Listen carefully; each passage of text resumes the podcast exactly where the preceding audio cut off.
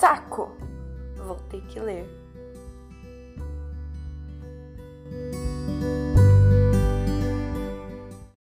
Oi, gente.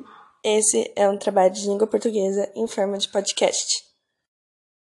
Por isso, esse episódio de Saco Vou Ter Que Ler é dedicado para a professora Cássia, da Escola ETEC de Cotia.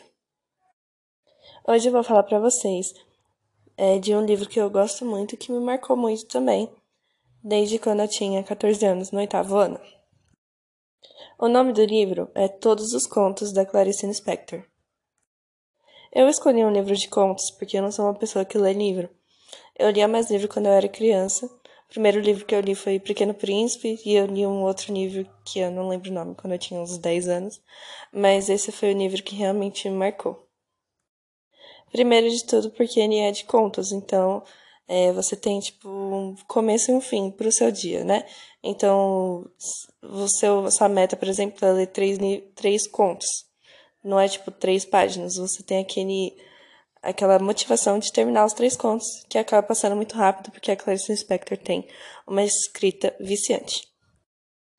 Eu escolhi esse livro porque quando eu estava no oitavo ano, a minha professora de língua portuguesa, ela falou pra gente, para os alunos, que a gente tinha que ler o conto Amor e o conto 100 anos de perdão da Clarice Lispector para fazer um trabalho. Então eu li e eu fiquei muito intrigada com esses contos, porque eles têm. Ele faz você pensar, ele não é óbvio. Então você tem que pensar sobre o que aquele conto quer passar. Qual é a moral dele? Qual o sentimento que a Clarice quis passar? Qual. O que, que ela quis dizer dessa vivência humana? O que, que ela quis passar por, aqui, por aquele conto? Bom, eu vou falar um pouco desses contos que me marcaram. O primeiro foi Amor. O Amor, ele é um conto do Laços de Família. Ele é muito impactante.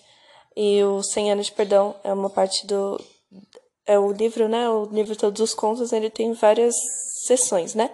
Ele tem sessões de laço de família, de felicidade clandestina, é, onde estava você, e todos seguem esse título, né?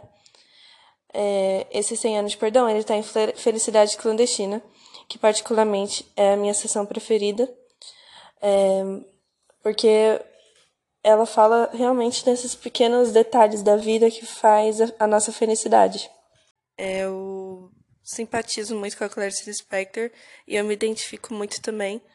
Eu considero o meu jeito de escrever muito parecido com o dela e eu consigo entender exatamente o que, que ela quis passar com cada conto. É, então, na verdade, não, não sei se, ela, se eu se eu sei exatamente o que ela quis passar, né? Porque não fui eu que escrevi, foi ela, né? Mas é, eu gosto muito de todos esses contos do, da felicidade clandestina. Então eu vou falar um pouco sobre, sobre essa parte do livro, essa sessão. Outro motivo também que eu escolhi esse livro, e especialmente a Clarice Lispector, é que ela é uma grande romântica, e ao mesmo tempo ela tem os pés no chão. E eu sou do mesmo jeito, eu sou uma grande romântica na minha idealização, só que na vida real eu sou muito pé no chão. É, então eu me identifico muito com ela e esse livro ele tem um grande valor afetivo para mim. Bom, nessa sessão de Felicidade Clandestina, a Clarice Lispector ela mostra algumas situações da vida cotidiana que nos faz é, perceber a nossa felicidade, felicidade clandestina, porque é uma felicidade que vem do nada e a gente não faz propositalmente perceber ela. É, por exemplo, comprar um presente para nós mesmos. A gente espera ficar feliz com isso. Mas não, esses, esses contos que ela fala são aqueles momentos de felicidade que vêm sem a gente esperar. Teve três contos nessa sessão Felicidade Clandestina que me marcaram, que eu não consegui esquecer. O primeiro deles, né, 100 anos de perdão, foi o segundo conto que eu li na minha vida da Clarice Spector. Ele fala de uma menininha que estava andando numa rua junto com a amiga dela e elas passaram na frente de uma casa que tinha uma roseira muito bonita. E descreve essa a, menina, essa menininha, lutando contra a vontade dela de entrar na casa e roubar uma rosa. E mostra essa ingenuidade dela de pensar que a vida dela vai estar destruída se pegarem ela roubando a rosa, né? E é, uma, é muito bonito, assim. Eu acho que a gente não dá tanto valor para as crianças quanto a gente deveria. É, essa ingenuidade, ela ela é muito importante para eu, eu acho, né? Que essa ingenuidade é uma das melhores coisas da infância. É uma coisa que marca, aliás, uma, a diferenciação de uma criança com uma adolescente, um jovem, que essa inocência, essa ingenuidade, ela é uma coisa que você perde. Então, eu acho que esse, na verdade, é um grande marco da felicidade. É, é aliás, o porquê a maioria, todo mundo quase sente falta de é, sente falta da infância, sente falta de voltar a ser uma criança, porque quando a gente é criança, a gente não vê o mal de nada. A gente não tem problemas, é, a gente tem essa inocência, essa ingenuidade. E é isso que mostra esse conto. A felicidade clandestina que tem nesse episódio é que essa menina ela acaba cedendo essa vontade dela e ela rouba a Rosa e ela acaba tendo uma felicidade muito grande de ter aquela rosa, de simplesmente ficar com ela, porque foi um ato de uma coragem dela. A primeira, uma das primeiras, os primeiros atos de coragem é, dessa criança ingênua. É, e ela acaba roubando várias vezes a rosa. Ela acaba passando várias vezes na frente dessa casa e roubando a rosa. E isso acaba sendo a felicidade dessa criança. Então, esse conto, ele é muito bom. O segundo conto que eu vou falar, ele se chama Perdoando Deus. É um conto que eu me identifico porque acontece muitas vezes comigo. É, quando. Bom, fala de uma mulher que ela tá caminhando no Rio de Janeiro e ela sente um amor muito intenso, assim, pelo mundo. E ela fica assim, nossa, eu gosto tanto de estar aqui, eu, eu amo tudo como se fosse meu, mas ao mesmo tempo eu não quero nada para mim. E daí ela fica falando que ela se sente a mãe de Deus, porque ela se sente, tipo, a mãe desse mundo, a, como se ela cuidasse de tudo, como se ela tudo fosse dela, mas ao, ao mesmo tempo nada fosse dela, e ela também não queria que nada fosse dela. É, então ela tá andando e ela vê um rato morto no chão. E ela fica muito incrédula e ela começa a achar que isso foi uma grosseria de Deus, porque Deus estava jogando na cara dela que ela não era mãe de nada, que ela só era mais, mais uma no mundo. E ela fica muito brava e ela começa a falar que ela ia ela começa tipo a ameaçar Deus assim, falando que ia contar tudo que ele fez, é, que tudo que ele fez no caso seria tipo fazer essa entre aspas crueldade de mostrar um rato morto. E ela começa a pensar muito sobre isso e ela então ela chega na conclusão que é, o rato na verdade é o mundo que o mundo é cheio de coisas ruins e que ela só amaria como uma mãe quando ela aceitasse também a parte ruim desse mundo.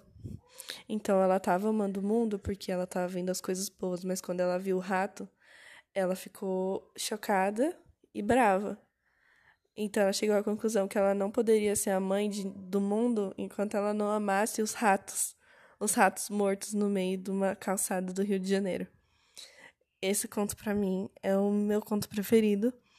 Ele é um conto que passa muita coisa. É... Ele é o meu conto preferido, assim, porque eu me sinto do mesmo jeito. De me sentir que eu sou a mãe do mundo, de eu estar andando assim e falar assim: nossa, esse mundo é perfeito, eu quero ficar aqui para sempre, eu quero cuidar de todo mundo, eu quero viver da caridade, mas então acontece alguma coisa ruim e eu quero que todo mundo se exploda. E depois eu chego na realização que eu tenho que, se eu for amar mesmo esse mundo, eu tenho que amar as coisas ruins. Eu chego à conclusão que eu não amo o mundo, mas então eu esqueço de toda essa minha filosofagem aí e volto a amar o mundo idealizado e acontece um rato morto na minha frente e, e fica assim para sempre esse, esse conto do, nesse Perdoando Deus é o meu preferido de todos. Até porque ele envolve um pouco de religião. É, eu queria falar isso na sala, a gente estava conversando sobre isso na sala. É, o primeiro livro, que foi da Alice, Alice, uma aluna da sala, estava falando de um livro que é Irmãos, alguma coisa que eu não lembro o nome É, e ela estava falando que o mundo seria muito melhor se não existisse, se não existisse religião e Deus. E eu discordo plenamente. Tipo, teve muita gente que ficou concordando e eu discordo plenamente. Porque o mundo. Muita gente estaria perdido e morto se não tivesse a fé de continuar por um bem maior.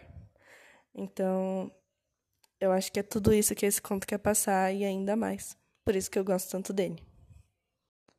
Bom, o último conto que me marcou demais, ele chama Uma História de Tanto Amor. Aliás, o nome dele já me chamou a atenção. Aliás, todos esses contos eu comecei a, a ler eles, né? Foi por causa do nome. E esse nome de Uma História de Tanto Amor tem tudo a ver com o que esse conto quer passar. Ele é de uma menina que ela morava numa fazenda com a família dela e ela tinha um amor imenso por uma galinha dela, que tinha ali com ela. ela. Todo dia ela cuidava da galinha. Ela achava que a galinha estava doente e arrumava um remédio para a galinha. Cuidava da galinha de, com o maior cuidado do mundo. Mas teve um dia que ela teve que viajar com a mãe dela. E quando ela voltou, ela descobriu que o pai dela tinha matado a galinha para comer. E ela ficou muito, muito triste. Só que daí a mãe dela chegou para ela e falou que não tem ato de amor maior do que comer aquela galinha. Porque quando ela come essa galinha, a galinha ia fazer parte dela para sempre. Então, ela comer a galinha era um, uma legitimação desse amor que ela tinha por esse animal. Então, essa menina ficou refletindo sobre isso e ela viu, ela para ela era muito verdade. Então, quando ela criava um amor por alguma galinha dela, que ela gostava muito de galinha, ela ia lá e falava para a família dela matar a galinha. E ela comia, mostra, né, que ela comia essa galinha com muito gosto e com muito amor, porque para ela comer essa galinha era amar a galinha. Então, esse é um conto que eu gosto muito também. De novo por ter a inocência e ingenuidade dessa criança de, de pensar que matar uma galinha ia ser um, um ato de amor. E o jeito que ela que ela tipo come como se fosse um culto por esse amor dessa galinha. Come essa galinha como se fosse uma eucaristia assim como se fosse o corpo, na verdade é de fato o corpo da galinha, mas como se fosse um ato de amor mesmo. Eu acho que as pessoas deveriam ler esse nível todos os contos, porque a Clarice Spector é uma pessoa que escreve de um jeito simples, mas muito complexo ao mesmo tempo. É quase um livro de filosofia. É, ela coloca todos esses pensamentos dela em outras pessoas mas fica muito claro que é o que ela pensa da vida mesmo. É um livro que faz você perceber muitas coisas da sua vida que a gente não presta muita atenção, faz você valorizar muitas coisas e sempre quando você vê alguma situação parecida, um rato morto na rua, uma galinha, você vai lembrar dessa história. Pura cultura, Clarice Lispector é pura cultura, melhor de tudo que é, é literatura brasileira. E ela é minha autora preferida. A escola literária que esse livro se encontra é com toda certeza o romantismo. Clarice Lispector é uma pessoa muito romântica. É, e como eu já disse, é por isso que eu gosto tanto dela. Essa foi a apresentação do meu livro. Espero que vocês tenham gostado e tenham se intrigado para ler. É um livro que você encontra em PDF na internet, é muito fácil de você encontrar ele e ele é muito bom, como eu já ressaltei várias vezes. E eu fico por aqui.